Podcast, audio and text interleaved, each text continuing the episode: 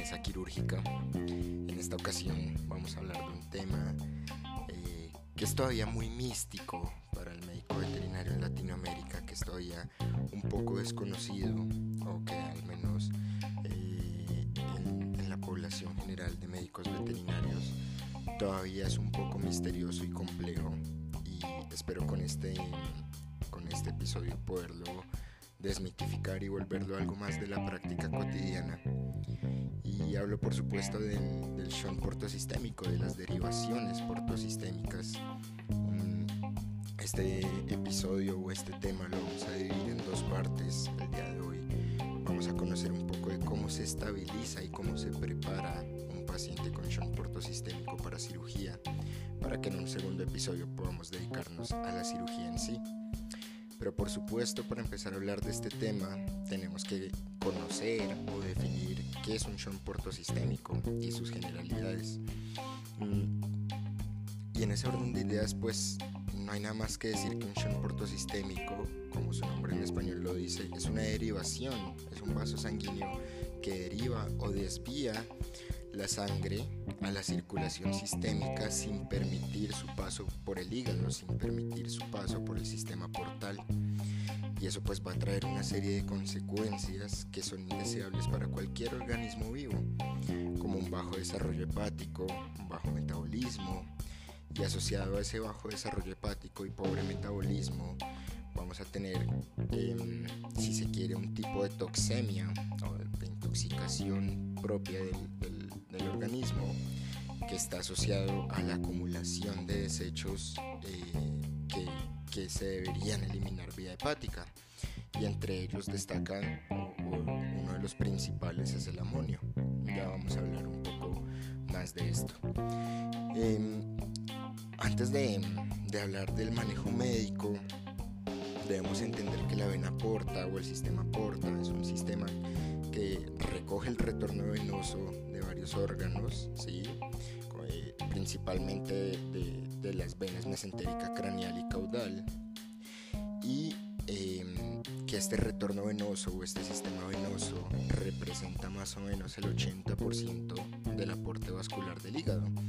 Es decir, que el hígado es un órgano que a diferencia de todos los demás depende mucho más de su nutrición venosa, de su irrigación venosa, que del aporte arterial. Y tanto es así que el oxígeno que utiliza el hígado para funcionar, 50% o más de este oxígeno lo adquiere de sangre venosa. Es decir, que es un órgano con particularidades funcionales bien diferentes a todos los demás. En esta ocasión vamos a hablar del shunt portosistémico único y de tipo congénito, es decir, el que el paciente ya ha nacido con él y nada más tiene uno. Todavía está muy, muy discutido si es que realmente existe el, el shunt portosistémico múltiple congénito porque los shunt portosistémicos múltiples casi siempre son consecuencia de hipertensión portal eh, mantenida en el tiempo, ¿sí? es decir, de hipertensión portal crónica. Y si tuviéramos un shunt portosistémico múltiple, realmente lo que se teoriza es que los demás aparecieron de un único shunt portosistémico eh, de tipo congénito. ¿ya? Entonces vamos a asumir que al menos el tipo congénito únicamente eh, es real o existe el shunt de tipo único. Y ese shunt puede derivar de varias venas o puede estar asociado a varias venas, ¿sí? Y el más común es el portocava, que se compone principalmente de las venas gástrica y de la vena esplénica. Esto lo vamos a indagar un poquito más en el episodio de cirugía, pero también puede tener otras eh, derivaciones cuando se une a la vena ácigos, por ejemplo, cuando se une a la vena frénica. Es otro ejemplo de shunt portosistémico relativamente común. Y cualquiera de estos lo que va a causar es que va a evitar ese ingreso sanguíneo al hígado, ese paso de la sangre por el hígado y va a generarnos una serie de signos indeseables en el paciente por lo que ya les contaba, por la acumulación de metabolitos tóxicos para el organismo. ¿sí? Los signos más famosos que tiene el shunt portosistémico están asociados a la encefalopatía hepática, que es una intoxicación del sistema nervioso central por estos metabolitos y que para que ella ocurra quiere decir que ya este shunt nos ha causado un compromiso funcional del hígado mayor al 70%. ¿Sí? Quiere decir que ya hay un compromiso funcional muy importante, pero que el hígado afortunadamente es un órgano muy virtuoso en su regeneración y que con un tratamiento adecuado y a tiempo puede, eh, puede cambiar o puede retomar las características de un hígado relativamente normal. Y eso es algo de lo que vamos a hablar eh, en esta fase del prequirúrgico, ¿sí? de, cómo es el paciente con shunt portosistémico. Y hablando propiamente del paciente, pues quiero que hablemos de cómo llega el paciente, qué características tiene el paciente que llega por, eh, por un shunt portosistémico. Como les decía, lo más común eh, o lo más reconocido más bien es que sea un paciente que llegue con signología neurológica, signología neurológica asociada al, a la hiperamonemia o a la encefalopatía hepática. Y esta signología neurológica se caracteriza por ataxia, por ceguera, por marcha en círculos, incluso en algunas ocasiones se ve head pressing o presión de la cabeza contra una superficie. Y muy característico también es la presencia de convulsiones. ¿sí? También pueden llegar a aparecer convulsiones asociadas a la encefalopatía hepática. Otros signos comunes de estos pacientes son los signos gastroentéricos como vómito, diarrea, anorexia, melena, cialorrea, ¿sí? Y otros signos que también son bastante comunes son los signos urinarios, que realmente son signos de obstrucción asociados a la formación de uratos de amonio, de cristales de uratos de amonio. Y por supuesto estos signos, eh, los principales son estranguria, que es dolor al orinar, o polaquiuria, que es una micción dificultosa en poca cantidad. ¿ya? Esos son los signos más comunes. Pueden aparecer otros signos, por supuesto que sí, asociados a, todo lo que conlleva el, insuficiente o la insuficiente función hepática. Por ejemplo, puede llegar a aparecer ascitis, aunque no es tan común como creeríamos, pero si un paciente desarrolla hipoalbuminemia severa, puede desarrollar ascitis por shunt portosistémico. Los pacientes tienden a ser de bajo peso, es decir, de un, de un peso o de una tasa de crecimiento menor al resto de su camada eh, y em, es importante quizá que mencionemos dentro de, los signos gastroentéricos que mencionamos por encima que una de las complicaciones más graves también del, del shunt portosistémico es la aparición de ulceraciones o sangrados gastrointestinales, ¿sí? del tracto gastrointestinal. Entonces, todo este tipo de signos pueden aparecer en un paciente con shunt portosistémico y es nuestro deber empezar a sospechar cuando, lo, cuando vemos un paciente con estas características. Luego de que llega el paciente, como lo haríamos con cualquier otro, vamos a pasar a, eh, guiarnos por un apoyo laboratorial o por un apoyo eh, clínico, clínico laboratorial. Y ese apoyo, como todo paciente, arranca desde las químicas sanguíneas y la hematología. Muy seguramente en la hematología no veamos cambios profundos, cambios marcados, pero es muy común que podamos apreciar al menos dos cambios principales, como la anemia normocítica no regenerativa. Mm, generalmente no es una anemia severa, aunque puede llegar a, agudizarse o agravarse, ¿ya? Leucocitosis. ¿sí? También es bastante común que aparezcan cuadros de leucocitosis asociados al shunt portosistémico.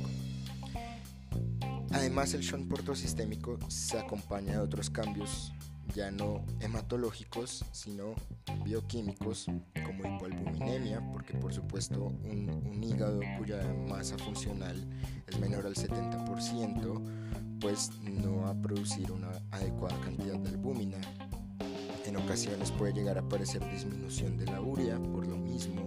Recuerden que el ciclo de la urea se lleva a cabo en el hígado y si no hay adecuada producción, pues simplemente su nivel sanguíneo va a ser menor. Lo mismo con el colesterol, va a haber hipocolesterolemia y lo mismo va a pasarle a las reservas intrahepáticas de glucógeno y por ende va a ser un paciente predispuesto a la hipoglicemia. En ocasiones, si bien el shunt portosistémico no es un daño estructural primario del parenquima hepático, la pérdida de masa tan notoria puede llevar a un, a un moderado aumento eh, o leve generalmente aumento de las transaminasas hepáticas como la LT y la fosfatasa alcalina. Y eh, vamos a tener también otros cambios como baja densidad urinaria eh, que puede estar asociada por lo mismo a la, baja concentración de urea. Recuerden que la urea también juega un papel en la concentración urinaria, en el asa de Henle. Y la formación de cristales por hiperamonemia. Esos cristales en la orina se van a convertir en uratos de amonio y se van a convertir en cálculos. Y hay unas pruebas de función hepática, pruebas laboratoriales específicas de la función hepática que pienso yo y no lo pienso yo, sino que está en la literatura, eh, que son importantísimas y son indiscutibles al momento del shunt portosistémico pues se ha encontrado que antes del tratamiento, es decir, en un paciente que todavía no ha recibido tratamiento, estas pruebas eh, son muy sensibles al punto de que algunos estudios refieren 100% de sensibilidad, es decir, de que la prueba va a estar alterada si hay portosistémico. Eh, y estas pruebas de las que hablo son el amonio, el amonio plasmático, ¿sí? y los ácidos biliares pre y postmandriales, los ácidos biliares en ayuno y postalimentación.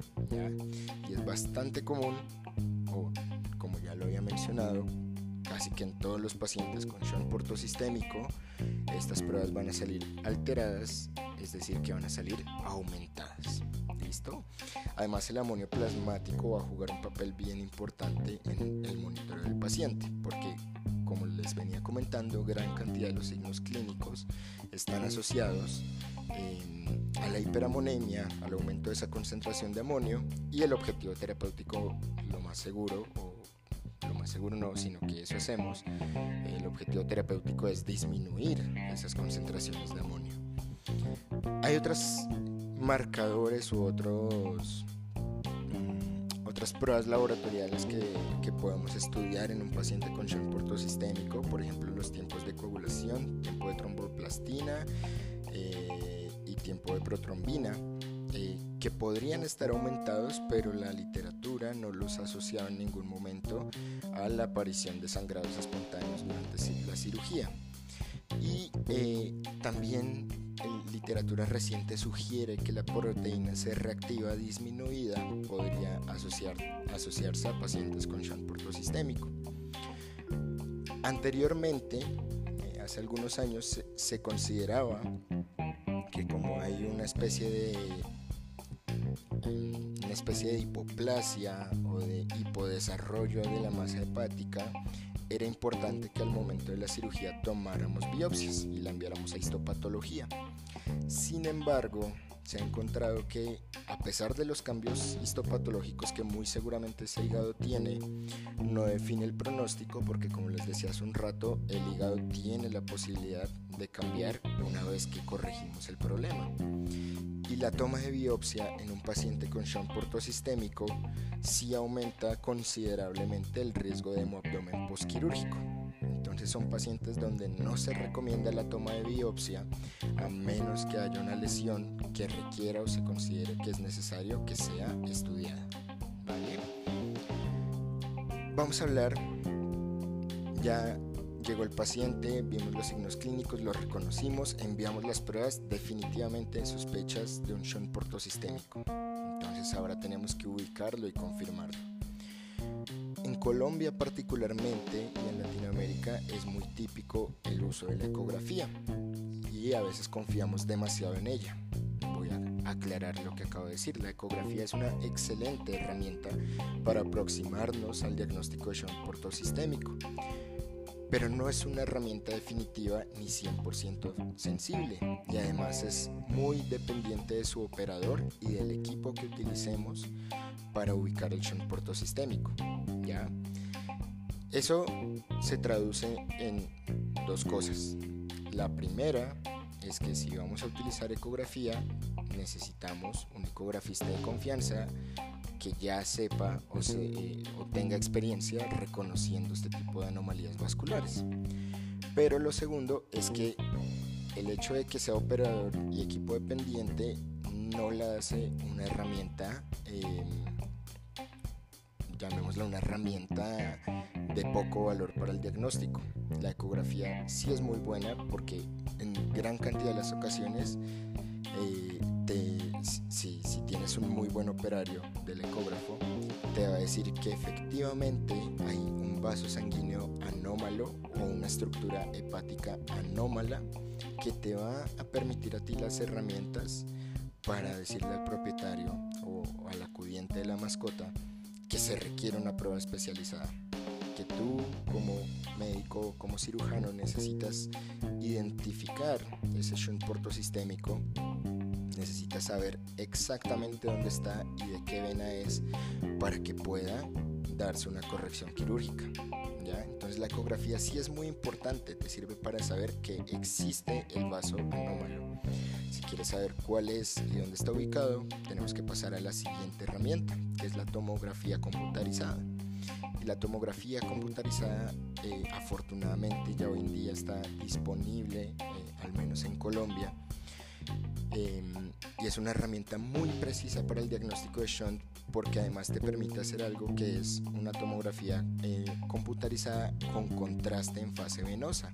Eh, fase venosa quiere decir que todas las venas del abdomen se van a resaltar, por así decirlo, se van a ver hiperdensas gracias al medio de contraste y que te va a permitir ubicar dónde está ese vaso sanguíneo. Pero veamos todo desde el lado no tan positivo. Imaginemos que el, propietario o acudiente de la mascota quiere, quiere hacer un esfuerzo por su mascota, pero no puede acceder a una herramienta tan costosa como es la tomografía computarizada.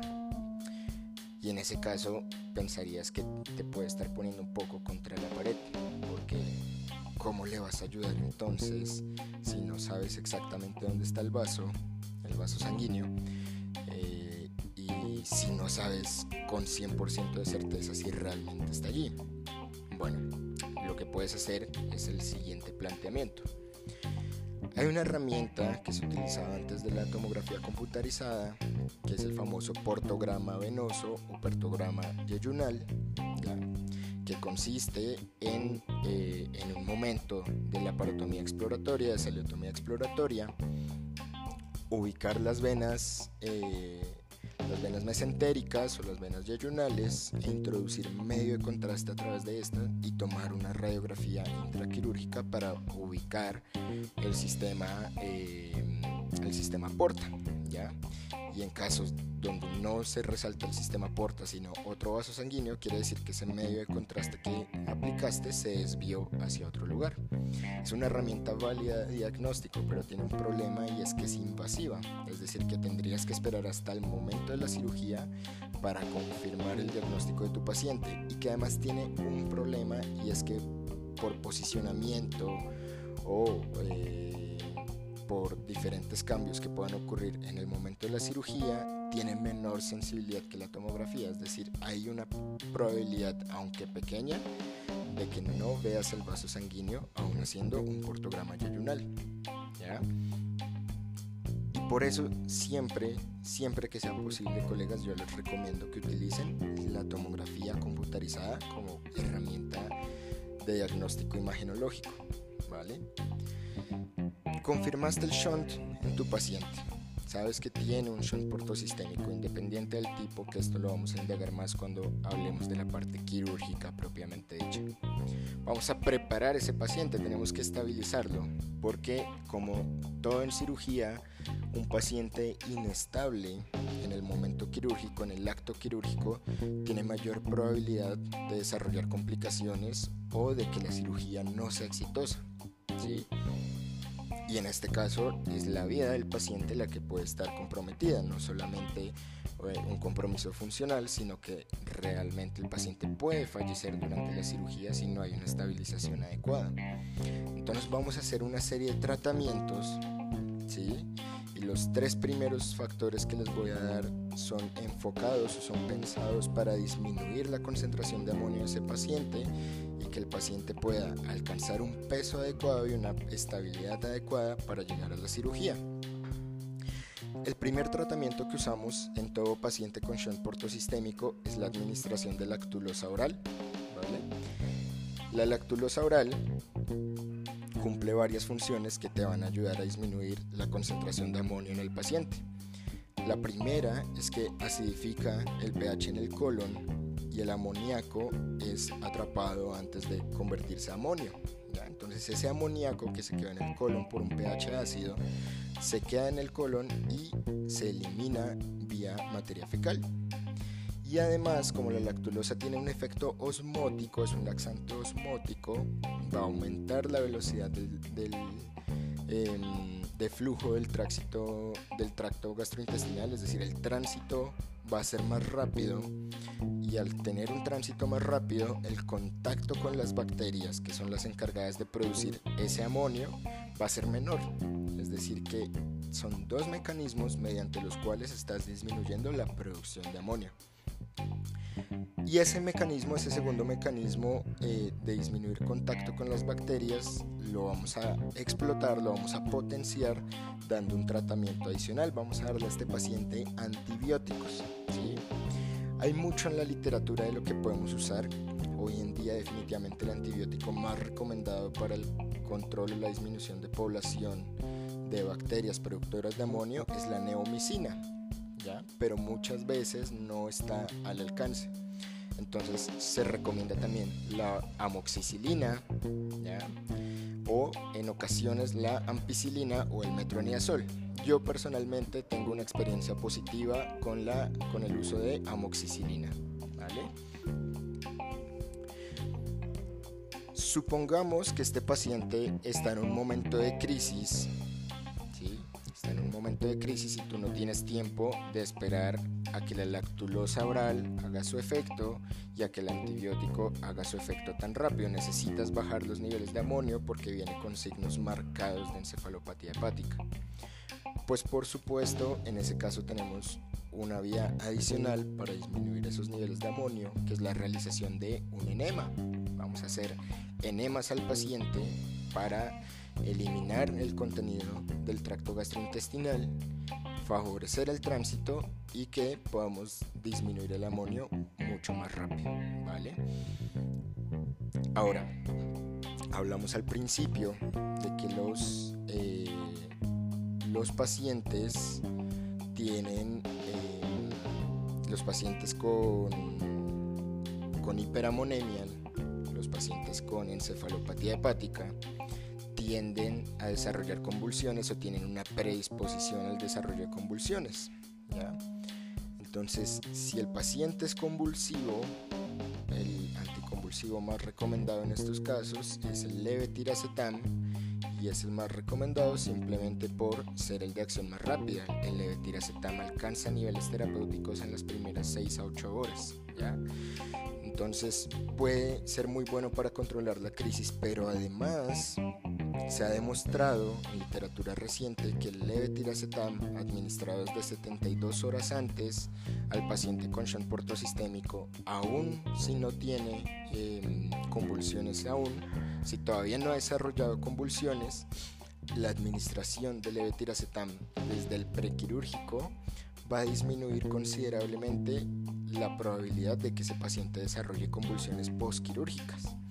Es decir, que el uso de anticonvulsivos sí está muy recomendado para el paciente con shunt portosistémico y sobre todo si no hay convulsiones está muy indicado de todas maneras en el momento quirúrgico, es decir, unos días antes y unos días después.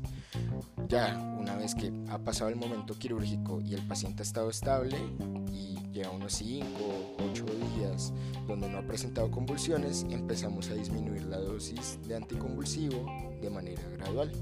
¿Vale? Y hay otro factor importante para la estabilización del amonio de ese paciente, que es la dieta. ¿vale? La dieta del paciente con shock portosistémico debe ser una dieta de fácil digestión que tenga un contenido de proteínas límite, es decir, que no supere el requerimiento proteico de ese paciente, porque el exceso de proteína, pues por supuesto que se va a convertir en exceso de amonio, ¿vale? Ese es el tratamiento tradicional y convencional de las principales complicaciones o de los principales problemas que desarrolla el paciente. Pero tenemos algunos tratamientos adicionales que podemos administrar o que se pueden llegar a ser necesarios. Uno, por ejemplo, es el uso de glucosa eh, en el paciente hospitalizado porque es bastante común eh, que cuando estos pacientes están en crisis y sobre todo si es un perro pequeño, eh, tienden a desarrollar hipoglucemia por la baja concentración o por la baja cantidad de reservas de glucógeno. Entonces, estos pacientes hipoglucémicos muchas veces necesitan de la, de la suplementación de glucosa endovenosa, ¿sí? o dextrosa si fuera lo que hay disponible, y de la alimentación continua, es decir, bajas raciones varias veces al día, ya que no van a poder almacenar adecuadamente esta glucosa en el hígado en forma de glucógeno. ¿vale? Y además se ha demostrado que el uso prolongado de antiácidos en estos pacientes, eh, tanto en el pre como en el post quirúrgico, puede favorecer la supervivencia a largo plazo, pues muchas de las complicaciones que desarrollan los pacientes con Shock portosistémico es, son los sangrados gastrointestinales. Entonces, algunos autores recomiendan el uso a largo plazo de omeprazol, ¿vale? Eh, en ocasiones otros autores recomiendan usarlo si se ve necesario, es decir, únicamente si hay signos gastrointestinales y si no los hay, no utilizarlo, ¿vale? Son dos posibilidades. Mm. Por último, ya, ya para finalizar este episodio, colegas, les voy a, les voy a dar dos tips em, que les pueden ayudar a salvar la vida de estos pacientes. El primero es no apresuren la cirugía, no quieran ingresar el paciente con shock portosistémico de forma inmediata a cirugía, hay que estabilizarlo y muchos autores recomiendan una estabilización de por lo menos dos semanas, ¿vale? Entonces es un paciente que tenemos que tratar y es un paciente donde tenemos que lograr otra cosa y es que necesitamos que el paciente gane todo el peso que sea posible previo a ingresar a cirugía. ¿vale?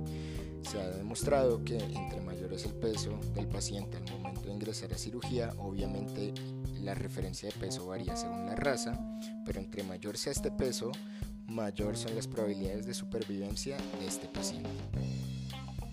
No siendo más colegas, espero hayan disfrutado este episodio, espero les haya eh, dado buenas herramientas para, para reconocer y para tratar a un paciente con shock portosistémico y quédense tranquilos que en el episodio de la próxima semana vamos a hablar específicamente de dónde se ubica en cirugía el shock portosistémico, a dónde lo debo ir a buscar, cómo lo debo buscar cómo lo vamos a atenuar, porque existen diferentes métodos de atenuación aceptados por la literatura alrededor del mundo. Entonces, esto es lo que vamos a hablar la próxima semana. Espero disfruten el episodio de hoy y ayúdenme a compartir, ayúdenme a dejarme sus comentarios sobre este episodio, eh, que de verdad será una gran ayuda para mejorar el programa para ustedes. Les mando un gran abrazo y feliz semana.